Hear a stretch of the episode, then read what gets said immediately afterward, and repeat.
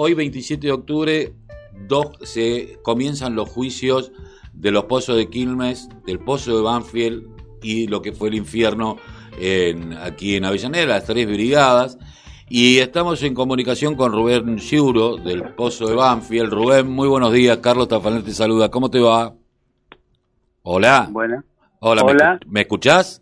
Sí, sí, ahora te escucho bien. Bien, ¿cómo te va? Buenos días. Bueno, ¿qué significa el comienzo de los juicios, tanto para ustedes como Pozo de Banfield como representantes y el trabajo que vienen haciendo de concientización y lo que tuvo que ver con resguardar la memoria, como los de Quilmes y Avellaneda, que se venían retrasando, que tenía que ser el 5 de mayo. Bueno, hoy en una fecha muy particular, ¿no? Comienza el, los juicios.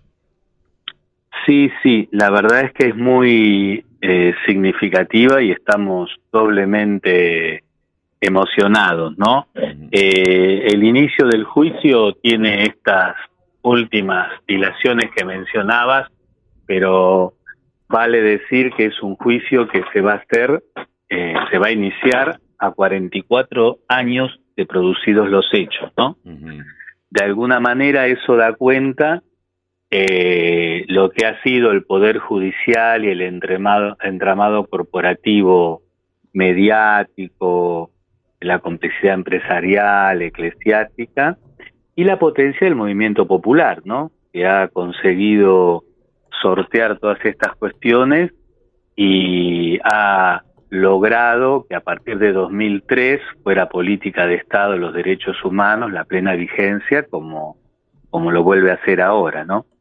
Y con esto, digamos, estoy entrelazando el 27 de octubre, aniversario de 10 años de Néstor Kirchner, la, el inicio de, del juicio de los expozos de Quilmes, eh, y Avellaneda, y un, eh, a un año del triunfo popular de cuatro años de resistencia al macrismo, que pensándolo desde derechos humanos, nosotros decimos que no es que no hubo una política de Estado de Derechos Humanos, la hubo durante el macrismo y fue una política de negacionismo, de obstrucción y de impunidad biológica, ¿no? Eh, teniendo en cuenta todo esto que vos detallás y el trabajo que vienen haciendo, eh, porque, a ver, no es que son compartimentos estancos, eh, Banfield, Quilmes y Avellaneda es un conjunto, viven trabajando entrelazadamente, se acompañan unos a otros, y, en este acompañamiento, en este crecer juntos en, el, en, la reivindicación, en la pedida de, memoria, verdad y justicia. Eh, bueno, hoy con un, en una nueva etapa, evidentemente, eh, con pandemia, los juicios no van a ser como otrora otros juicios, eh, sino que van a ser vía Zoom, pero y el tema de que son juicios orales y populares, en donde podés eh, estar presenciales. ¿Cómo va a ser la metodología del juicio? Que quiero que le cuentes a la gente. El juicio va a tener audiencia todos los martes a las 10 de la mañana en los casos de las mesas de militancia popular, comisión, mesa de trabajo que hay en los tres sitios. Este, estamos pasando los enlaces en nuestras páginas por los que se puede seguir y reproducir el juicio. Eh, también en principio se va a comenzar con la virtualidad este, hay un planteo de que algunos testigos puedan declarar en forma presencial, pero se inicia así, con todos los eh, cuidados, así que bueno, este, a partir de, la presión de las querellas, este, bueno, todos los martes 10 de la mañana eh, va a haber transmisión del juicio. En este momento, por ejemplo, en el ex eh, pozo de Banfield, hay un grupo de compañeros de la mesa de trabajo que han embanderado eh, el sitio de memoria y lo están siguiendo de ahí, un grupo reducido, otros lo estamos siguiendo desde las casas. Este, me consta que un compañero, lo decimos que tiene doble nacionalidad, el polaco Shell. Sí, al cual le vamos a entrevistar dentro de un rato. Tiene doble nacionalidad porque Banfield Quilmes. Claro. Y, por ejemplo, Laura, Ernesto Gorsi, cuyo papá fue eh, secuestrado en Lanús, eh, bueno, también lo están siguiendo, ellos están en el ex, en la misión del ex infierno de Avellaneda, ¿no? Eh, Rubén, te agradecemos mucho la participación aquí en, la mañana informativa de la radio de la Unión Nacional de Clubes de Barrio. Bueno, los martes tendremos seguramente información, los miércoles de lo, cómo va eh, cada día de juicio eh, a 44 años ¿no? de los hechos, que tanto tanta sangre también eh, se derramó posteriormente, ¿no? porque no nos olvidemos que el 19 y el 20 de diciembre y todas estas cuestiones estuvieron muy vinculadas también a la lucha y reivindicación por los derechos humanos. Te agradecemos. Tal cual, tal cual. Eh, mira, permitime, te robo un minuto más. Eh, Hola. Hola, sí, te escucho, te, escucho. Ah, sí, sí. No, que digamos, eh, en Loma, nosotros siempre lo señalamos, forma parte de los acuerdos que tenemos en la mesa del exposo.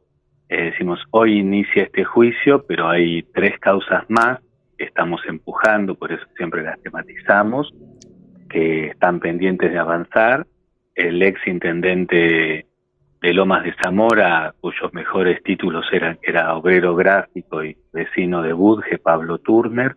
Eh, esta causa la lleva Pablo Yonto, que también es abogado querellante en este juicio.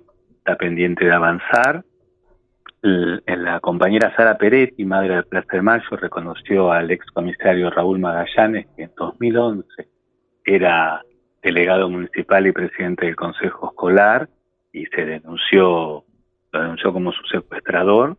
Este, también es una causa pendiente.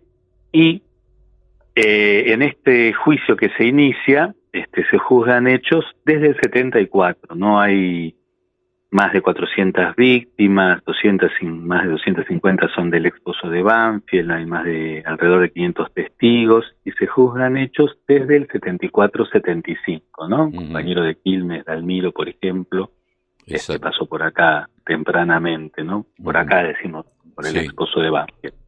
Pero quiero señalar que la masacre de Pasco del 21 de marzo del 75 es una causa pendiente eh, digamos, no ha habido ningún avance, y Gloria Leguizamón, que es la viuda del compañero Benítez, este, con el polaco Shell, justamente, con Chango Valdés, con otros compañeros, estamos este, impulsando que se abra la causa, se reabra, se impulse, lo estamos conversando con los compañeros de la Secretaría de Derechos Humanos de la Nación, de la Secretaría de Derechos Humanos de la provincia, en mi caso, como estoy a cargo de la responsabilidad de la Secretaría de Derechos Humanos de la PETIA, CTA, que es el sector de los trabajadores de industria, comercio y servicios de la CTAT, participamos de la Intersindical de Derechos Humanos y también lo hemos planteado con los compañeros de la Intersindical en, en las respectivas secretarías de Estado. Así que que se inicie esta querella en esta fecha es muy significativo y además nos da esperanza y, renovados bríos de que las otras causas que están pendientes también lleguen a juicio y los represores este, tengan condena y cárcel común y efectiva. Muchísimas gracias, Rubén. Un abrazo. Gracias a ustedes. Chao, buenas tardes. Eh, eh, estábamos conversando con Rubén Ciuro eh, responsable, uno de los representantes del Pozo de Banfield, y que nos decía y nos contaba también sobre otras causas, aparte de la del Pozo de Banfield específico. Y me quedo con lo de Pablo Yonto, ¿no? Pablo está también en los juicios de los vuelos de la muerte eh, de Campo de Mayo, que teníamos que hablar ayer, bueno, no pudimos, evidentemente, porque está trabajando en todos estos temas, está bastante ocupado. Eh, ya nos va a atender, Pablito. No, no, eh, quedamos en que hablábamos ayer a la tarde, pero encima se, se nos vino todo esto, pero seguramente vamos a hablar con, con muchos otros más en, en, el día de hoy. Vamos a ver si podemos hablar con el que estábamos nombrando, con el polaco Shell, eh, que, que ayudó tanto en el pozo de Banfield, siendo un detenido del pozo de Quilmes.